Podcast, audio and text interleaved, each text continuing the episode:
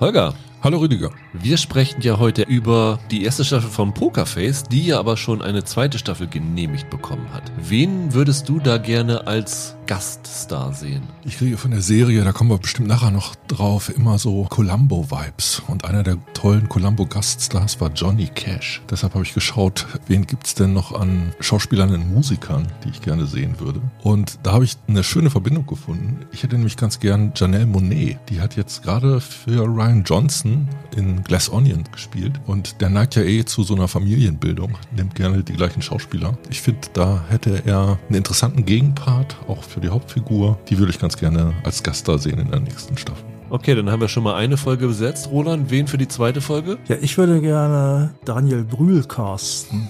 Den stelle ich mir als so einen enigmatischen KI-Experten vor, der behauptet, die KI hätte seinen Partner gekillt. In Wirklichkeit war er es natürlich, weil der Partner viel mehr an der KI entwickelt hat. Ist er noch in der Garderobe als Karl Lagerfeld? Er channelt Ralph Zemo oder wie hieß er Ja. aus der nicht so guten Serie Falcon and the Winter Soldier. Da fand ich ihn ja sehr cool, also mit das Coolste da und das könnte ich mir gut vorstellen. Er dann auch wieder? Vielleicht, vielleicht Ja. mit Natascha Lyon, vielleicht. Oh, cool. Michael, Folge 3? Eine Serie, mit der Pokerface ziemlich oft verglichen wurde, zumindest in US-Kritiken, ist Ellery Queen. Auch so eine Crime-Serie aus den 70er Jahren. Und der Hauptdarsteller davon war Jim Hutton und hat dann immer so in die Kamera geguckt und mit dem Publikum geredet. Und dann könnte das ja jetzt Sohnemann Timothy Hutton machen und quasi so eine ähnliche Rolle spielen wie der Papa in einer der Vorbildserien. Das fände ich ganz charmant, so als Verneigung vor den Vorbildern. Ich fänd's, glaube ich, ganz cool, wenn er wieder an seine Anfänge zurückgeht. Nämlich einer meiner Lieblings-Ryan Johnson-Filme ist Brick. Ja, super. Dort hat er ja schon quasi in der ersten Staffel Joseph Gordon-Levitt rausgenommen und ich war damals ein großer Fan von Nora Ziertner. Die hat er dann, glaube ich, auch in Brothers Bloom wieder besetzt. Also ist so vielleicht so ein bisschen seine Muse. Und ich war ehrlich gesagt ein bisschen verwundert, dass er sie gar nicht hier in dieser ersten Staffel benutzt hat. Und vielleicht, weil er sie für die zweite Staffel aufspart und ihr da einen großen Auftritt geben wird. Das fände ich ziemlich klasse. Hallo und herzlich willkommen zu einer neuen Ausgabe von Serienweise. Mein Name ist Rüdiger Meier und ich begrüße ganz herzlich Roland Kruse, Hallo. Michael Hille Hallo. und Holger Lübgemann. Einen wunderschönen guten Tag. Ja, wenn wir zu viert zusammen sind, ist es normalerweise die Vorschau des Jahres oder der Rückblick auf das Jahr. Dass wir eine normale Folge zu viert bestreiten, ist schon eher eine Seltenheit und es bedarf besonderer Ereignisse und eins haben wir in dieser Woche gefunden und das ist der Start von Pokerface, einer Serie von Ryan Johnson, die äh, Montag bei Sky und bei Wow startet in Doppelfolgen und dann die restlichen acht Folgen jeweils in Doppelfolgen montags erscheinen lässt. Das heißt, sie läuft dann noch bis Ende Mai. Wir haben schon alle zehn Folgen gesehen, weil das Ganze in den USA schon gelaufen ist. Und das ist eine Serie, das- als wir unseren Vorschau-Podcast aufgenommen haben. Ist sie nicht drin, ne? Da ist sie nicht drinne, weil die ist erst an dem Tag offiziell verkündet worden. Und ich habe überlegt, ob ich die noch aufnehme, weil der Trailer kam, glaube ich, an dem Tag, wo wir aufgenommen haben, raus. Und ich fand das so geil und habe gedacht, naja, das ist ja ein bisschen unfair, wenn ich dich vorher nicht auf die Liste geschrieben habe und nehme die jetzt. Und von daher haben wir sie nicht erwähnt, aber ich glaube, das war für uns alle, als der Trailer raus war, eine der Serien, auf die wir uns mit am meisten gefreut haben, oder? Wie sieht's bei euch aus? Ryan Johnson wegen tatsächlich. Ja, schon. Ich habe das allererste Mal davon gehört auf der Twitter-Seite von einem Musiker, dem ich folge, weil er als Gast dabei war. Da war ich sofort total heiß. Ist denn der Booker-Folge dabei? Ja, Ach, das ist ja geil. genau. Ja, super. Das ist der Typ, der den Musikbedarf auf Ebay vertickt. Und Roland bei dir auch, ne? Ja, ich war ja nicht so ein, also ich fand ihn besser, als ihn einige gemacht haben, aber ich war ja nicht so ein Riesenfan von Glass Onion und ich war irgendwie ganz happy, dass er, das macht Johnson auch echt gut, finde ich. Wenn die Leute, während die Leute noch meckern, macht er schon wieder das nächste, was dann doch ein bisschen anders ist. Es war hier jetzt so, das war damals auch bei Star Wars Last Jedi, war das zum Beispiel auch so. Also ich fand den ja gut, aber die Leute meckerten, da hat er schon längst Knives Out in der Pipeline gehabt. Das ist halt ein sehr kreativer Typ, der es drauf hat, letztlich immer. Ich habe ja schon im Cold Open gesagt, dass ich ein Riesenfan von diesem Brick gewesen bin. Den habe ich damals gesehen. Ich weiß nicht, das ist mittlerweile auch schon 10, 15 Jahre mindestens her und war total geflasht davon. Fand das so als Noir-Krimi, Teen-Noir hieß es ja damals, echt gelungen und er weiß einfach, wie man gute Krimi-Geschichten erzählt. Und jetzt könnte man denken, okay, er hat jetzt Glass Onion und Knives Out gemacht, jetzt ist das quasi Knives Out die Serie. Ist es aber nicht. Und er hat selber so gesagt, Knives Out ist ein Whodunit, das hier ist ein How Catch 'em. Und zwar basiert das Prinzip dieser Serie Serie auf einem Serienerfolg, der älter ist als Ryan Johnson selber.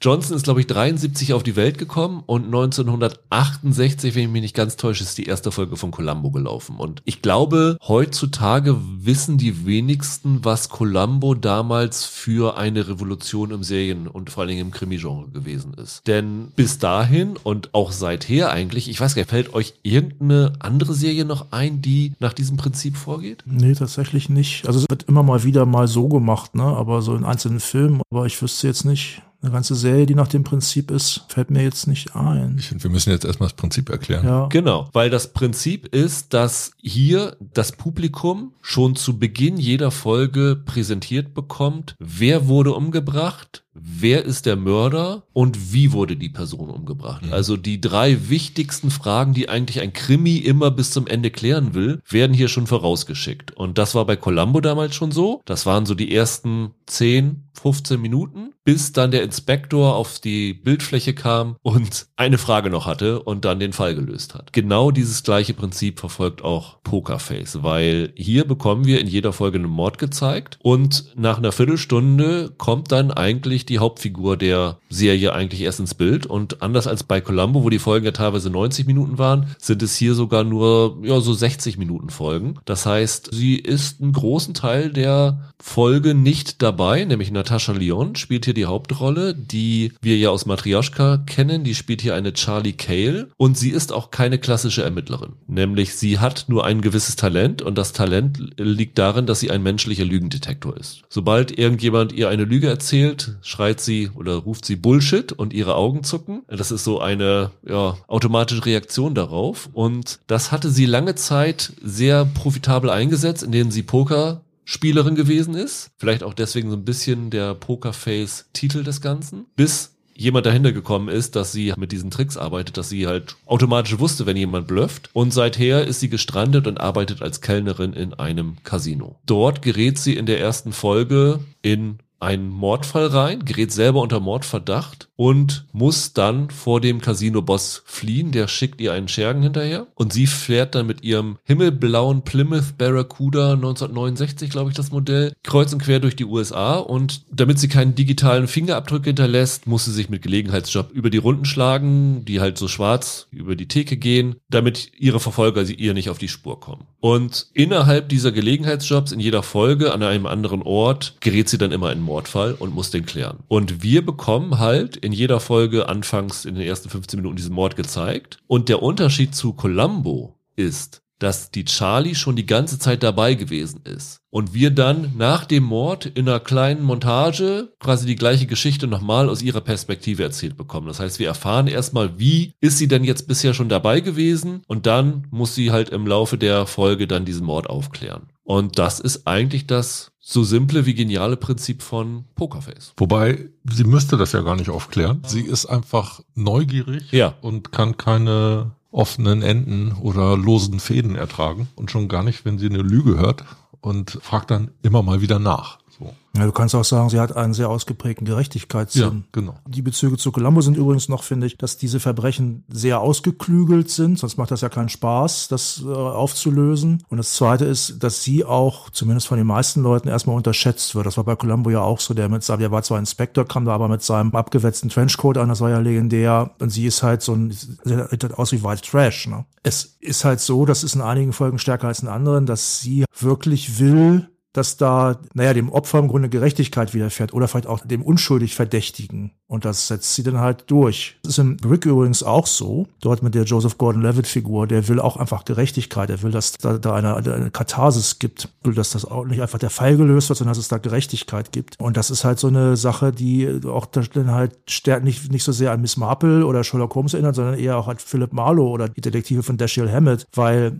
ich weiß ob das Chandler mal gesagt hat, das ist ja so eine Art Ritterfigur, der Detektiv bei ihm, der ist zwar, lebt zwar in einer kaputten Welt und ist auch eher so ein, fast schon so ein Anti-Held, ein, ein rauchender, saufender Typ, aber er versucht wirklich, hat einen moralischen Kompass. Und das ist bei ihr halt auch so. Das ist ganz interessant, dass du das sagst. Die Natascha Leon hat das selber auch in Interviews gesagt, dass ihr Zugang zu dem Stoff eigentlich so ein Interesse an Noir-Stoffen ist. Das hätte sie schon als Teenagerin gehabt und im Gespräch mit Ryan Johnson, wir können ja vielleicht nochmal darauf zurückkommen, wie das Ganze überhaupt angefangen hat.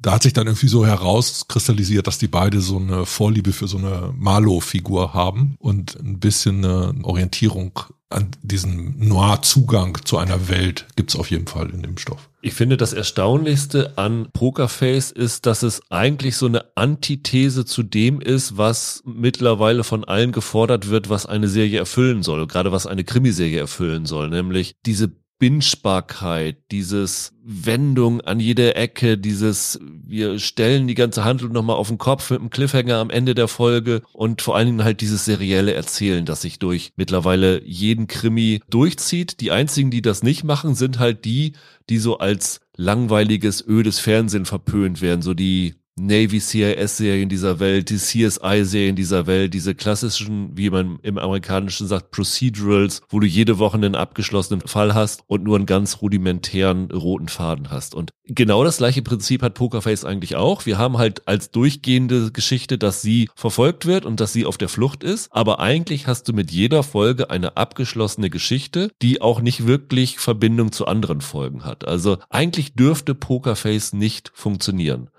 Ja. Funktioniert sie trotzdem, Michael? Ja, finde ich schon. Ich fand erstaunlicherweise, ich hatte irgendwie gedacht, das wird noch viel mehr in so eine reine Comedy-Ecke gehen, weil ich gerade den, Roland hat ihn angesprochen, den zweiten Knives Out, dessen Titel mir Glass entfallen Onion. ist. Glass Onion, danke. Weil ich fand, dass er da eigentlich mehr Komödie als Krimi gemacht hat über weite Zeit. Da war ich relativ enttäuscht von. Das ist Pokerface aber nicht. Die ist sehr lustig, die ist sehr leicht zu gucken, aber die hat auch wirklich gute Krimi-Geschichten. Das muss man sagen. Johnson hat da echt, oder nicht nur er, auch das ganze Autorenteam, da hat wirklich coole Fälle hingelegt.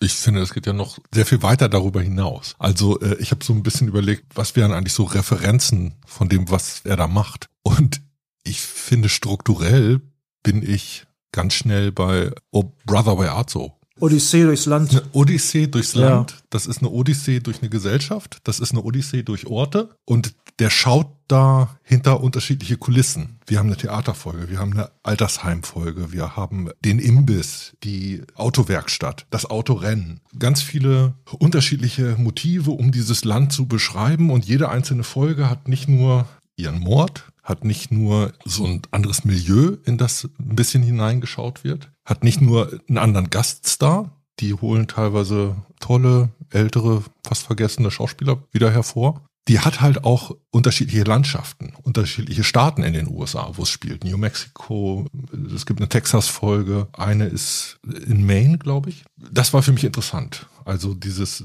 Road-Movie-Motiv, was da mit drin steckt und so eine Reise durch die USA ist da in Form von, von dieser Staffel inszeniert. Ich glaube, ich habe das allen schon erzählt euch, aber den Hörern da draußen noch nicht. Ich habe diese Serie gesehen und habe vorher nichts über die Serie gelesen gehabt, also keine Interviews, keine Kritiken oder so, habe das einfach auf mich wirken lassen und habe dann gedacht, hab ich, ich glaube als erstes habe ich Michael ganz stolz gesimst, ich habe eine super geile Analogie zu Pokerface, da kommt keiner drauf. Das erinnert mich total an zurück in die Vergangenheit. Das ist ja, ich habe es glaube ich schon mal ganz früher in der Kindheitsfolge gesagt, eine meiner Lieblingsserien als Teenie gewesen, als Jugendlicher gewesen und das Besondere an der Serie war, dass du mit jeder Folge in ein anderes Setting, in eine andere Welt gesprungen bist. Er war einmal ein Chauffeur, ein Baseballspieler, ein Air Force Pilot oder irgend sowas und du wusstest Woche für Woche nicht, was dich in der Folge erwarten würde, außer dass du am Ende der Folge gesehen hast, wo er reingesprungen ist. Aber es war wirklich so eine, eine Überraschung jedes Mal und genau das gleiche Gefühl hatte ich bei Pokerface. Ich war total gespannt jede Woche, wo ist sie denn jetzt gelandet? Wo sind wir jetzt? In welchem Bundesstaat? In welchem Milieu sind wir und so? Und dann habe ich angefangen zu recherchieren und dann hat Ryan Johnson in jedem Interview gesagt, ja, unsere Inspiration waren Columbo und zurück in die Vergangenheit. Da dachte ich ja toll.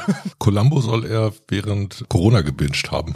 Wie so viele in den USA sollen das extrem in äh, ne? Corona-Zeiten populär gewesen sein. Natascha Lyon hat in einem Interview noch gesagt, sie würde ständig darauf angesprochen werden, dass die Serie ja wie, jetzt kommt's, der Hulk sei. Es gab eine alte Hulk-Serie. Ja, ja, mit Lou Ferrigno und, Und die hat, auch so Bixby, ne? die hat auch so funktioniert, dass er quasi inkognito in den USA unterwegs war. Ja. Dann hat er sich einmal verwandelt, er gegen Ende der Folge und musste dann den Ort wechseln, um woanders wieder neu anzufangen. Oder neue Hose, neu anfangen.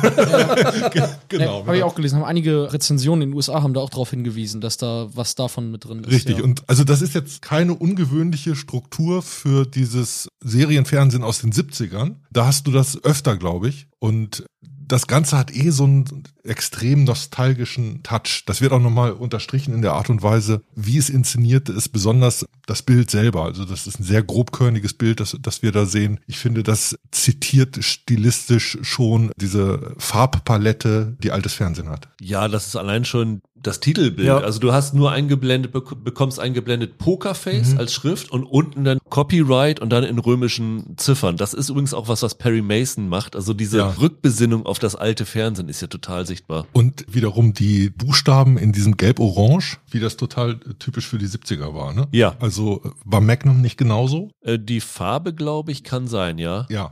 Ich muss mal noch mal eine Sache sagen. Ich finde dieses nostalgisch altmodische, auch der Struktur dieser Serie, das ist ja häufig nur an der Oberfläche. Die einzelnen Episoden sind ja teilweise doch nochmal sehr ausgefuchst konstruiert. Nicht alle, aber einige, also zum Beispiel diese Folge mit dem, hier in diesem, bei diesem Drag Car Racing, diesem Autorennen, The Future of the Sport heißt die Nummer 7 zum Beispiel. Also man denkt, aha, so läuft der Hase, aber dann wird das in der Folge noch ein, zwei Mal hinterfragt. Und was der coole Effekt dabei ist auch, dass man dabei überdenken muss, wer ist jetzt der Schlimme? Wer ist jetzt eigentlich der Böse in der Folge? Da muss man selbst als Zuschauer auch, genauso wie die Heldin auch, mehrfach drüber nachdenken und, und das seine Ansicht wechseln. So ähnlich ist es zum Beispiel auch jetzt Time of the Monkey in der fünften Folge, das ist die, die im, Al die im Altenheim spielt. Da gibt's auch einen Twist, der stellt das alles nochmal auf eine völlig neue Ebene, die ganze Geschichte. Also das sind Sachen, die hat Johnson natürlich auch in Knives Out und Glass Onion gemacht, gerne. Ne? Und ähm, anderes schönes Zitat übrigens auch ist, dass eine Figur einen Sondheim-Song singt, bei Knives Out auch so, ist ja auch wieder so. Also eins kann man wirklich sagen, es ist wirklich niemals langweilig. Es passiert, wie du schon gesagt hast, Holger, es, ähm, diese Ortswechsel sind super, diese Milieuwechsel und auch die Struktur der Folgen selbst ist ein bisschen unterschiedlich dann immer mal wieder. Ich glaube sogar in der vorletzten, Escape from Shit Mountain heißt die, die, wo spielt das Colorado oder sowas, muss das irgendwie sein, wo es kalt ist jedenfalls. Da entfernen sie sich sogar von der Columbo-Struktur ein bisschen, meine ich sogar, wenn ich mich nicht täusche. Ja, ja, das ist die total überraschende. Deswegen hat Holger die auch, glaube ich, auf der Liste seiner Lieblingsfolgen ganz oben, ne? Ja, das war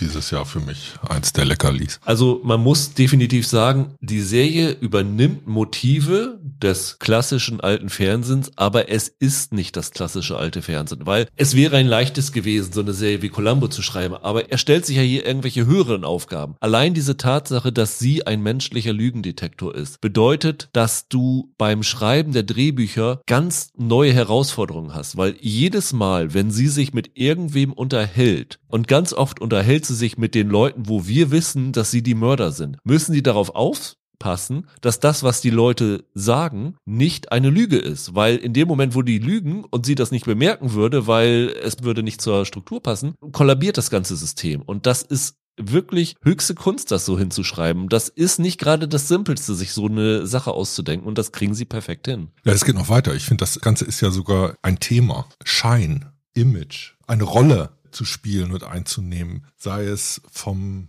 Radio-DJ bis zur Theaterdiva und dann die ganze Zeit mit der Rahmung zu spielen. Wo endet die Rolle? Wo fängt sie an? Das sind alles, wie soll man sagen, so kleine Bruchstücke, die der Johnson nimmt und benutzt, um damit die Erzählung interessant zu machen, aber auch gleichzeitig wieder zu variieren. Das war das, was Roland gesagt hat. Es ist bereits so eine Draufsicht, die wir hier beschreiben, wie diese Staffel funktioniert, aber in jeder einzelnen Folge wird das minimal verschoben. Das macht zum Teil diesen Reiz aus, beziehungsweise diese Struktur zu entdecken. Ich finde, so richtig klar wird einem das auch erst in der, in der dritten Folge, weil die ersten beiden noch stärker ein bisschen miteinander verzahnt sind. Ja, also ich finde, ihm ist da echt was gelungen. Ich hatte ja, Michael, als wir über die besten Serien des ersten Quartals gesprochen haben, gesagt, dass ich zwei Serien habe, die ich oben über meine Eins haben würde, weil ich das erste Quartal nicht so stark fand. Und Pokerface ist eine der Serien davon. Pokerface ist für mich das Beste, was ich in diesem Jahr gesehen habe. Ich finde das eine absolute Sensation. Ich habe lange nicht mehr eine Serie mit so viel Freude geschaut und ich habe hier diesen Effekt gehabt, dass ich eigentlich gar nicht die nächste Folge gucken wollte, weil ich Angst hatte, jetzt nehme ich mir so ein schönes Highlight da weg, weil das ist eine Serie, die kannst du wirklich so schauen, wie du willst. Du kannst sie durchbingen, weil sie unglaublich viel Spaß macht. Du kannst dir das Ding aber auch aufteilen, irgendwie als Belohnung für irgendwas, wo, wo du dir denkst, oh, jetzt habe ich heute einen echten beschissenen Tag gehabt. Jetzt gucke ich lieber eine Folge Pokerface nochmal, um mich nochmal wieder in so eine Highlight zu versetzen, weil es ist nicht wichtig, dass du da irgendwie was weißt, was in den letzten Folgen gew gewesen ist. Die Folgen stehen alle für sich. Dieser rote Faden, der ist so simpel, dass du das auch nach fünf Wochen äh, noch weißt, worum es das geht. Du kannst wirklich so gucken, wie du willst und du kannst ja jede Menge Freude dran haben und ich finde die perfekt. Es gibt hier wirklich nichts, was ich an dieser Serie ändern oder kritisieren würde. ist für mich ein absolutes Meisterwerk. Na, so weit würde ich persönlich nicht gehen. Ich finde sie auch super und ich kann mir auch vorstellen, dass ich sie am Ende des Jahres auf der Top 10 habe. Aber ich muss ganz ehrlich sagen, zum einen diese Fluchtrahmenhandlung da, also das brauche ich eigentlich so nicht so richtig. Obwohl das manchmal auch für witzige Momente sorgt und ich finde auch die finale Folge ganz gut. Ich finde aber auch, wie dann die zweite Staffel quasi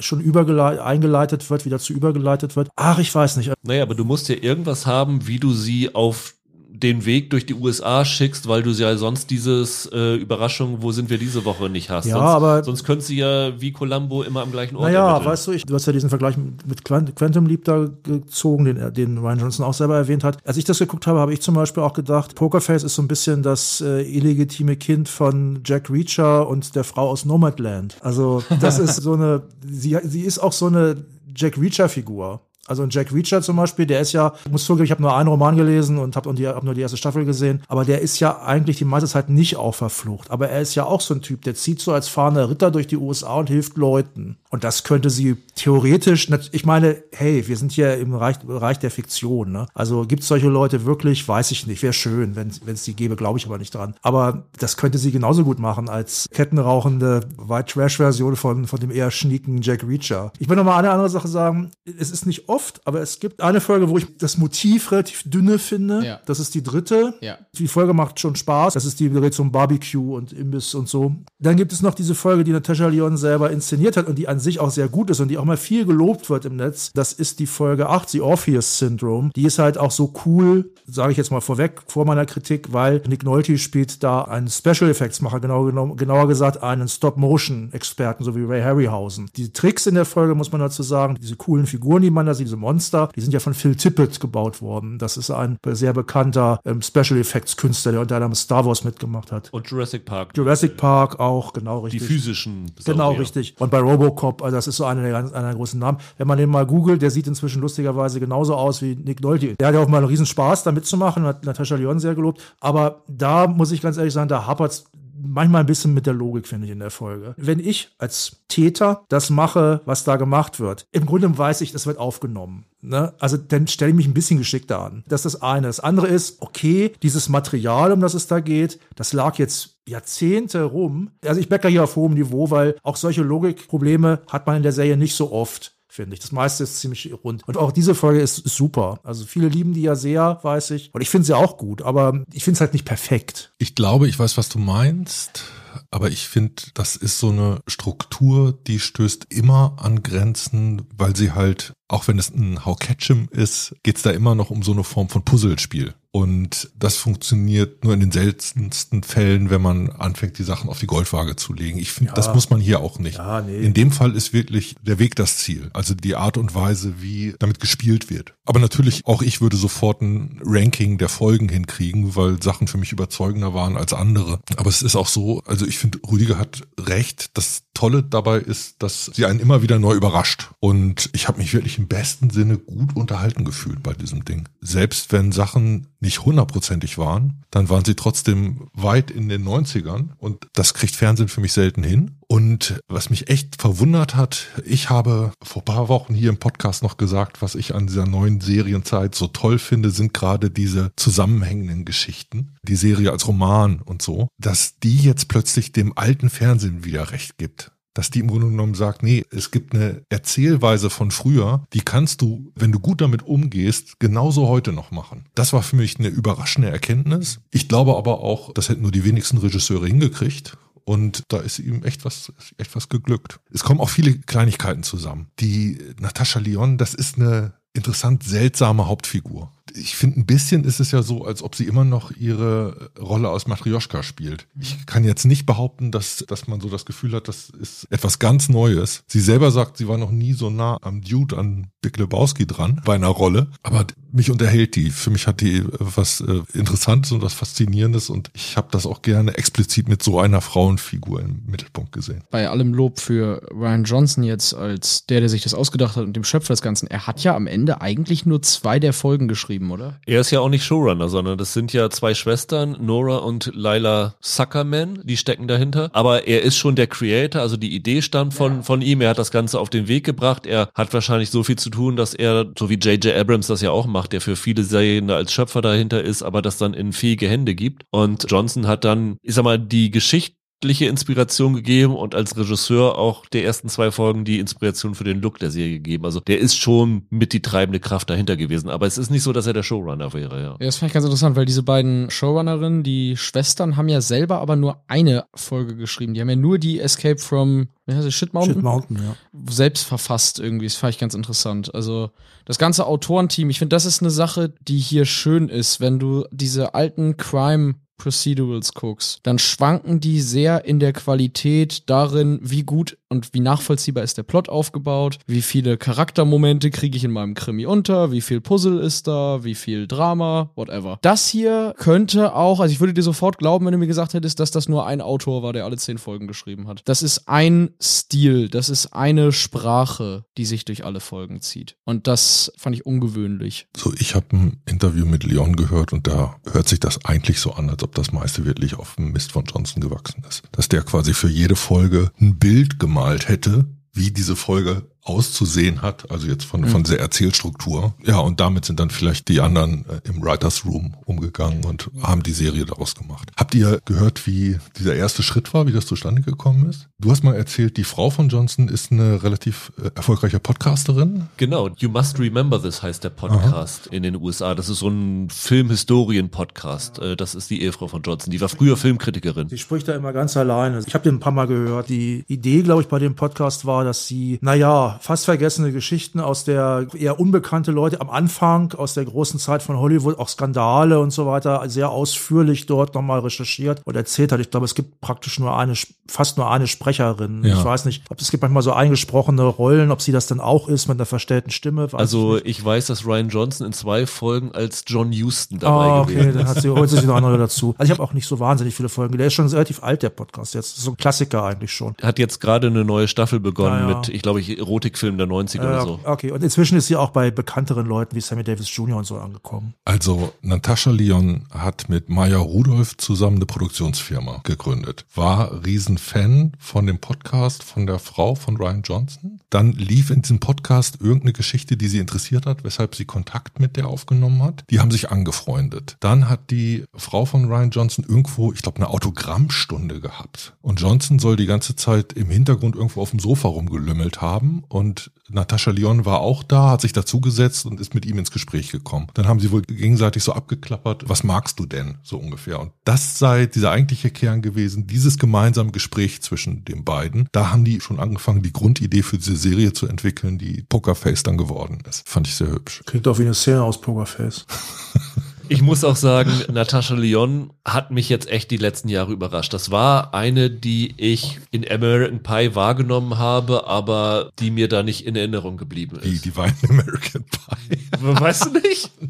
Natürlich. Oh Gott. Und als sie dann bei Matrioschka aufkam, war die wirklich bei mir vom Bildschirm verschwunden. Und ich habe ehrlich gesagt nicht gedacht, dass sie viel kann. Und dann kam Matrioschka und ich war total begeistert von ihr. Und hier auch wieder, was Natascha Lyon hier spielt, die macht, ich sag mal, 60 Prozent der Serie aus. Die Serie hätte mit vielen anderen Hauptdarstellern oder Hauptdarstellerinnen wahrscheinlich nicht so funktioniert wie jetzt, weil mit ihrer doch recht brüsken Art und Weise gibt die diesem Ganzen noch so ein bisschen das i-Tüpfchen drauf. Also du hast komplett recht, Holger. Die ist eigentlich die gleiche Figur, wie sie im Matrioschka spielt. Mhm. Die hat die gleiche Art, die die ist genauso unangepasst und genauso widerborstig, aber genau das braucht die Serie auch. Also ich muss da mal ganz kurz was dazu sagen. Ich finde sie hier tatsächlich deutlich zugänglicher und netter als in ja. Matroschka. Bei Matroschka damals, ich fand die natürlich auch gut. Da ist ja so die abgeklärte New Yorker Intellektuelle und die Figur ist wirklich ähnlich hier. Also intellektuell ist sie hier nicht, obwohl sie ja auch sehr clever ist. Aber die ist eigentlich nett Und die Figur in Matroschka war am Anfang nicht nett. Ich finde, das macht sie sehr zugänglich. Ich mag die. Ja, aber sie ist schon in ihren Dialogen direkt gegenüber Ja, ja, Leuten, sie ist, ne? sie ist super direkt. Sie ist auch, also was ich zum Beispiel liebe, ist die Art, wie sie geht, weil sie ja, sie geht ja wie ein betrunkener Mann. Breitbeinig und la la la und scheißegal. Das ist auch sehr lustig. Aber ich finde diese Figur tatsächlich, bei Matroschka musste man sich mit dieser Figur erstmal so ein bisschen anfreunden und die ändert sich dann ja auch. Aber hier ist die Figur einfach netter, mir sympathischer. Ich weiß, was du meinst. Die ist auch nach wie vor sehr direkt in der Art, wie sie dann Leute konfrontiert. Aber du merkst bei dieser Figur in jeder Folge, sobald sie auftaucht, die hat schon ein Herz und die hat, einen, wie du sagst, einen Gerechtigkeitssinn. Bei Matryoshka hat man ja die ersten drei Folgen gedacht, oh Gott, oh Gott, wer ist sie denn? Ne, Das war, war auch teilweise der Humor dabei. Aber doch, finde ich auch, finde schon, dass da auch noch ein Unterschied besteht. Was natürlich auch dazu kommt, was ein großer Vorteil ist, durch dieses andere Setting und so kannst du jede Folge andere Figuren einbringen und dann auch andere Gastdarsteller einbringen. Und das ist ja was, was sich so mittlerweile durchgesetzt hat, irgendwie in den USA. Jeder will Fernsehen machen, jeder Schauspieler, jede Schauspielerin, aber niemand will sich so richtig langfristig binden. Und da ist natürlich so ein Ding super für. Und man merkt schon, dass die erste Staffel bestückt worden ist, indem Natascha Lyon und Ryan Johnson ihre Adressbücher durchgeguckt haben und Ja, äh, rumtelefoniert haben. Sagt Leon auch selbst, irgendwie ihre drei besten Freundinnen würden mitspielen. Also Claire Duval ist definitiv die eine, die Ja, ist in der okay. letzten Folge dabei. Ryan Johnson hat Joseph Gordon-Levitt antelefoniert. Okay, das macht er ja aber immer. ja, das ist einfach super. Und ich glaube aber, in der zweiten Staffel wird es noch mehr Leute geben, die da einfach Lust drauf haben und ihn aktiv ansprechen. Kann ich mal in der Folge vom Pokerface dabei sein? Ich habe noch einen kleinen Einwurf, ich bin mir nicht hundertprozentig sicher, aber ich meine es, glaube ich, sogar so verstanden zu haben, dass ihr Hund mitspielt. Natascha Leons Hund. Das ist wahrscheinlich der in der Der Barbecue-Folge. Hund, ja. Ja, Also, das ist ja der, geil. der Hund, der nur ruhig ist, wenn man beim Autoradio den Redneck-Sender einstellt. Ja, ja, das ist ja lustig. Wenn das wirklich stimmt, das ist wirklich witzig. Und das ist natürlich auch, auch eine Freude, weil du wirklich nicht weißt, wer da auftaucht. Das sind jetzt nicht die Superstars in der ersten Staffel dabei sind, aber dass Nick Nolte dabei ist, du hast ihn schon erwähnt, dass Ellen Barkin dabei ist als so eine alternde äh, Schauspielerin, dass Jamila Jamil in der gleichen Folge dabei ist von The Good Place. Du hast äh, Hong Chao in der zweiten Folge dabei, die gerade für The Whale Oscar nominiert gewesen ist und in The Night Agent dabei war. Adrian Brody ist dabei, ist auch einer, der Ryan Johnson seit Brothers Bloom kennt. Du hast Ron Perlman, du hast Louis Guzman. Tim Blake Nelson. Sag mal so, die, die zweite Klasse von Hollywood-Stars hast du hier sehr, sehr häufig. Und das ist total toll, weil du wirklich hochtalentierte Schauspieler mit super interessanten Gesichtern in jeder Folge hast. Und das erhöht für mich auch jedes Mal den Reiz zu gucken, wer ist denn dabei? Allein schon im Vorspann zu sehen, welche Namen werden erwähnt. Ja, das ist einfach cool. Das ist dieser Pop-Up-Effekt, den die Serie hat. Oh, zack, Tim Black Nelson, da ist er so. Also das, das, ja, das funktioniert ein bisschen so, stimmt schon. Ich war überrascht, dass da schon, äh, ich weiß nicht genau, wie man sie ausspricht, Stephanie Sue dabei ist aus Everything Everywhere All at Once. Ich kriege jetzt die zeitlichen Abläufe nicht genau hin, ob, sie, ob, das, ob der Film da schon gelaufen war oder ob er einfach sie kannte und haben wollte. Die ist natürlich Ich könnte mir vorstellen, dass die Stephanie Su über äh, Marvelous Mrs. Maisel ziemlich viele Freunde gefunden hat, die sie gerne besetzen wollten, weil sie da auch schon so eine Entdeckung gewesen ist. Ja, ist absolut, absolut toll und ja. Und für Gaststars ist diese Struktur halt auch wieder ziemlich toll, ne? dass du die ersten zehn Minuten ohne die Hauptfigur hast. Das sind immer tolle erste Minuten, weil alle Figuren vernünftig eingeführt werden müssen, damit die erste Überraschung ist, wer geht über den Jordan? Also die Stars können Täter oder Opfer sein. Das war Genau. bei Columbo ja schon genauso. Genau. Ich glaube, für Schauspieler sind da viele tolle, dankbare Szenen drin. Lustigerweise waren, glaube ich, immer die ersten, was sind das immer so, 15 Minuten vielleicht, bis Leon richtig Ja. aktiv wird. Das war, glaube ich, in, fast in jeder Folge war das konstant meine liebste Phase in der Episode. Gar nicht, weil ich jetzt die Leon nicht toll finde oder den eigentlichen Krimi nicht, aber das waren so schöne kleine Handlungen in sich, bis dann das Verbrechen geschieht, bis da so hingebaut wird. Und meistens war das eigentlich sogar das, worauf ich mich bei jeder Folge am meisten drauf gefreut habe, auf diesen ersten Akt. Und danach kommt dann der gute Krimi. Vom Erzählen ist das total interessant, wenn du dich nicht um deine Hauptfigur kümmern musst. Das ist echt was Ungewöhnliches, was wir selten zu sehen bekommen. Cool finde ich dann auch in dem Moment, wo sie auftritt, dann kommt ja immer dieses Banjo-Theme dann da reingespielt. Das war für mich auch so ein richtiger Ohrwurm. Das war für mich so ein Ding, da habe ich mich jedes Mal drauf gefreut. Diese Musik kam, ah, ich dachte, jetzt tritt Charlie auf. Und ich glaube, das ist schon das Schöne. Jeder kann irgendwie was anderes daraus nehmen. Du hast diesen ersten Teil. Ich finde zum Beispiel total cool, in den ersten 15 Minuten zu überlegen, wo kann denn jetzt Charlie hier so, so wo ist Waldo-mäßig in dieser Geschichte Ja, drin gesteckt haben. Klar, das hängt da auch mit zusammen. Und dann natürlich. kommt diese Auflösung, wo sie dann schon mal dabei war, das total genial ist und dann in, ihr, in der neunten Folge ihren Höhepunkt erreicht. Das ist einfach eine, eine Riesenfreude. Also ich habe wirklich selten Serien gehabt, wo ich von Anfang bis Ende mit einem breiten Grinsen davor gesessen habe und mich darüber gefreut habe. Und das ist definitiv eine, die gucke ich mir nochmal an, bevor das Jahr zu Ende ist. Weil das einfach so eine Serie ist, die kannst du in so einem freien Rhythmus gucken. Einfach mal eine Folge hier zwischendurch mal, jetzt habe ich mal 45 Minuten, jetzt gucke ich mir die an. Also es gab eine Szene, kann ich aber nicht, hier nicht spoilern, die habe ich mir auch mehrfach angeguckt bereits. Sag wenigstens aus welcher Folge. Aus, ja, das sage ich gerne, aus der vierten Rest in Metal. Da habe ich mich so weggeschmissen vor Lachen. Ich will es wirklich nicht kaputt machen, ich verrate wirklich, wirklich nichts darüber, aber ich habe mich so beömmelt und ich habe mir das wirklich mehrfach angeguckt, diese Stelle. Das ist auch ein sehr schönes Porträt so dieser Booker-Szene. Play Staplehead.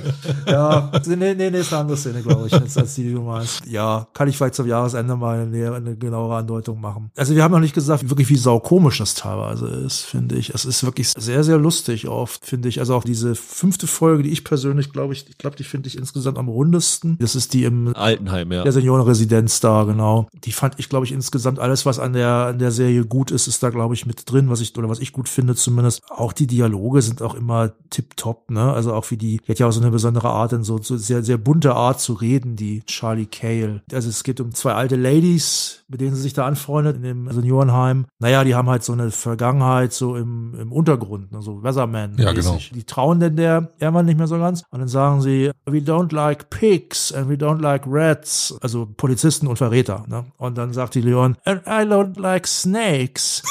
Half of the Chinese Zodiac ain't good in my book. Und das ist halt auch geil geschrieben, ne? Also, das hast du ja oft in der, in der Serie auch. Wobei man sollte jetzt nicht sagen, dass es eine Krimi-Komödie ist, sondern der Humor entsteht halt aus Situationen und aus, aus klugen Dialogen, aber das ist eigentlich schon ein ganz normaler Krimi, der halt einfach nur gut geschrieben ist, ne? Wollen wir vielleicht mal alle unsere, du hast schon angefangen, Roland, unsere Lieblingsfolgen küren, damit wir vielleicht äh, euch da draußen sagen können, bei welchen ihr unbedingt mal einschalten solltet. Holger, willst du einen Anfang machen? Also ich fand die neunte Folge extrem geil. Die hat mir sehr viel Spaß gemacht. Wir können immer die Gaststars da nennen, da ist Joseph Gordon-Levitt dabei, da ist äh, Stephanie Sue dabei und da ist David Castaneda dabei von Umbrella Academy. 9, 2, 4 und 5 sind für mich die Highlights. in der 9, 2, Serie. 4 und 5. Also Folge 9 ist die, die in Colorado spielt, wo jemand, also ich kann mir das Setup, so Joseph Gordon-Levitt spielt jemand, der mit Hausarrest, mit so einer Fußfessel zu Hause ist, es kommt ein großer Sturm, die Fußfessel muss deswegen ausgeschaltet werden, er macht einen Joyride mit seinem Sportwagen, weil er irgendwie so ein rich asshole ist und fährt einen Fußgänger über den Haufen. Das ist so der Auftakt der Folge. Dann hast du zwei gesagt, zwei ist an so einem Truckstop, Ja, genau. Hong Chow ist in der Folge dabei. John Ratzenberger Ja. von Pixar Fame, der da bei jedem Pixar-Film einspricht. Exakt. Und dort wird Lotterie losgekauft und das führt zu einem äh, Mordfall. Vier ist die Folge, die du gut findest, weil da dein äh, Bekannter dabei ist. Ne? Ja, John Daniel von den Mountain Goats, laut New York Times. Der beste Texter diesseits vom Hip-Hop. Hat er denn auch die Texte für die Songs da geschrieben von dieser fiktiven Band? Ja, ich meine ja.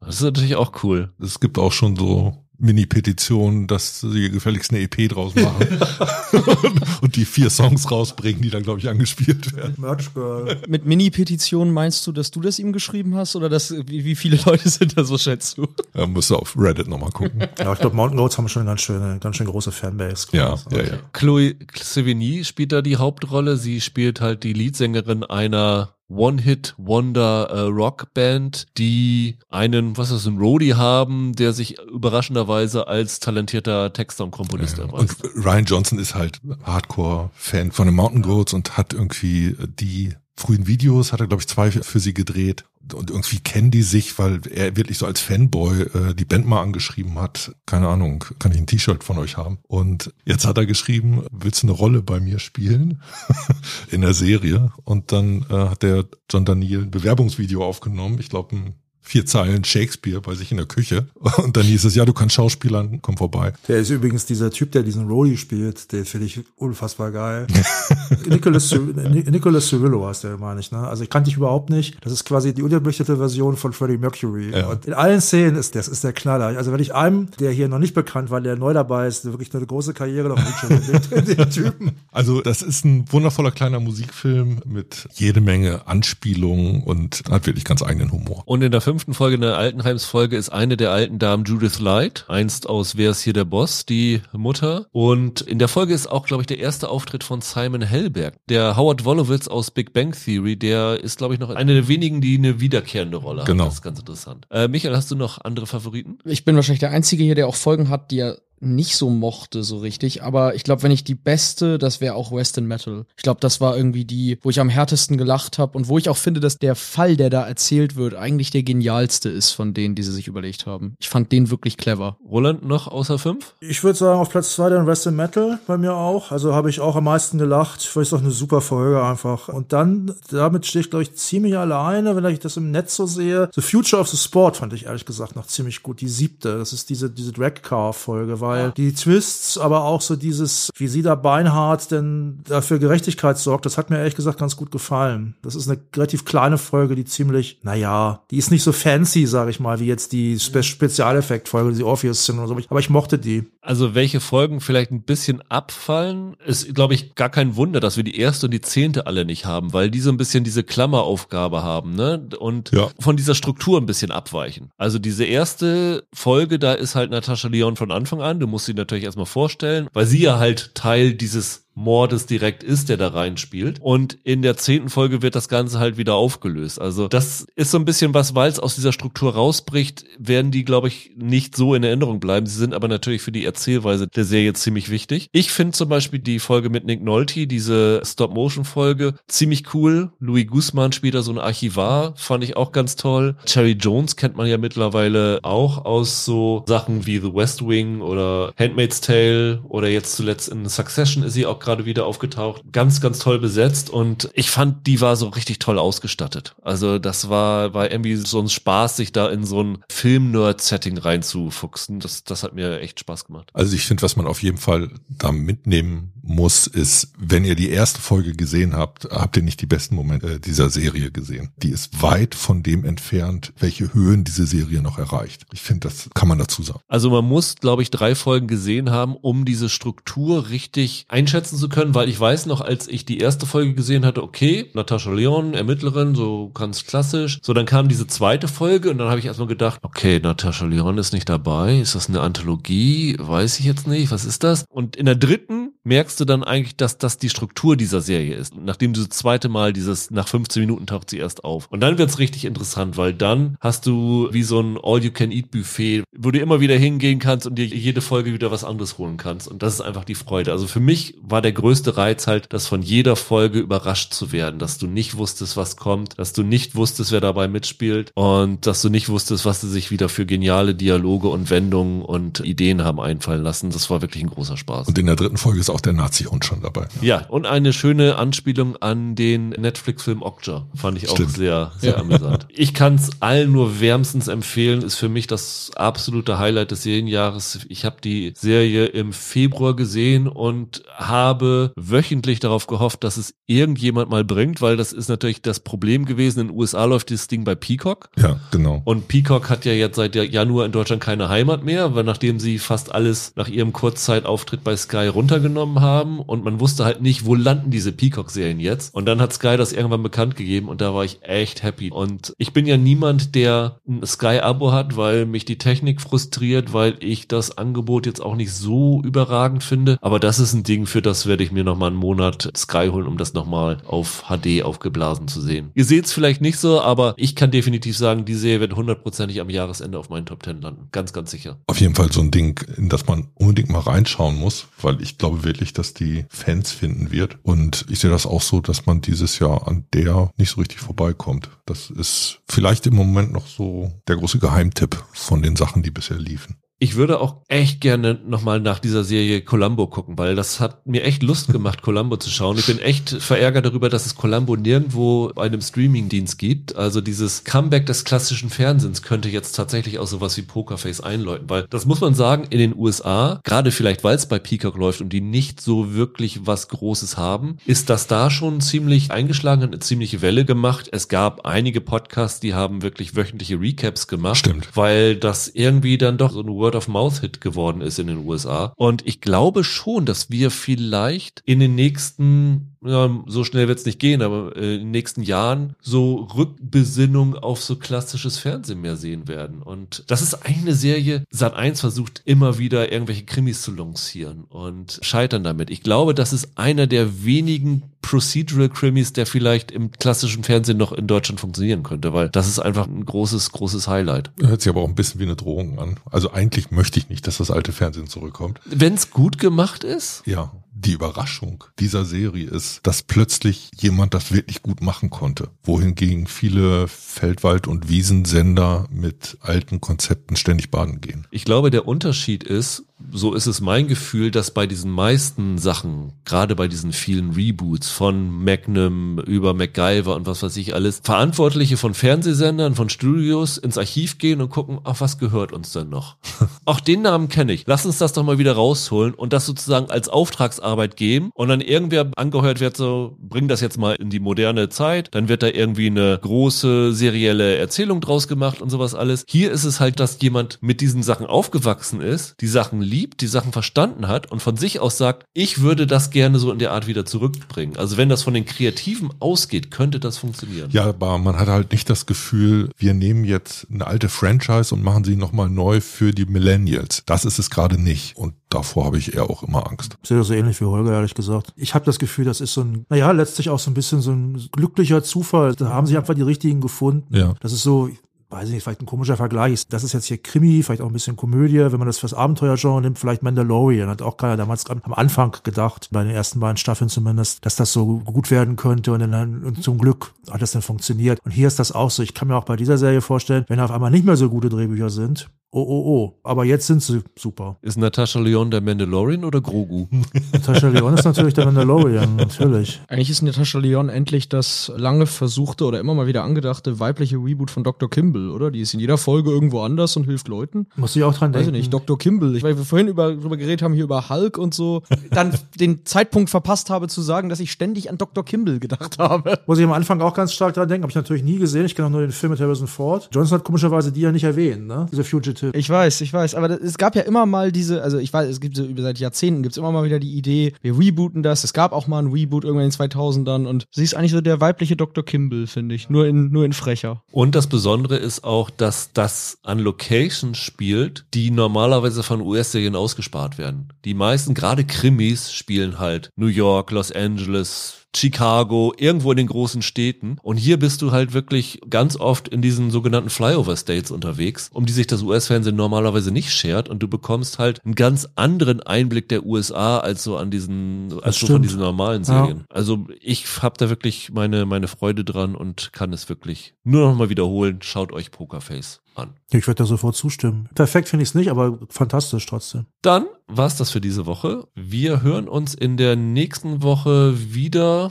mit Sweet Tooth, der zweiten Staffel, wenn es Screener gibt. Und einer Serie, die in der, dieser Woche schon gestartet ist, diplomatische Beziehung mit Carrie Russell, die ich ja seit Americans sehr liebe und der ersten Disney Plus deutschen Eigenproduktion Sam Einsachse. Bis dahin, habt ein schönes Wochenende, bleibt gesund, macht's gut, ciao, ciao. Tschüss. Tschüss. Ja.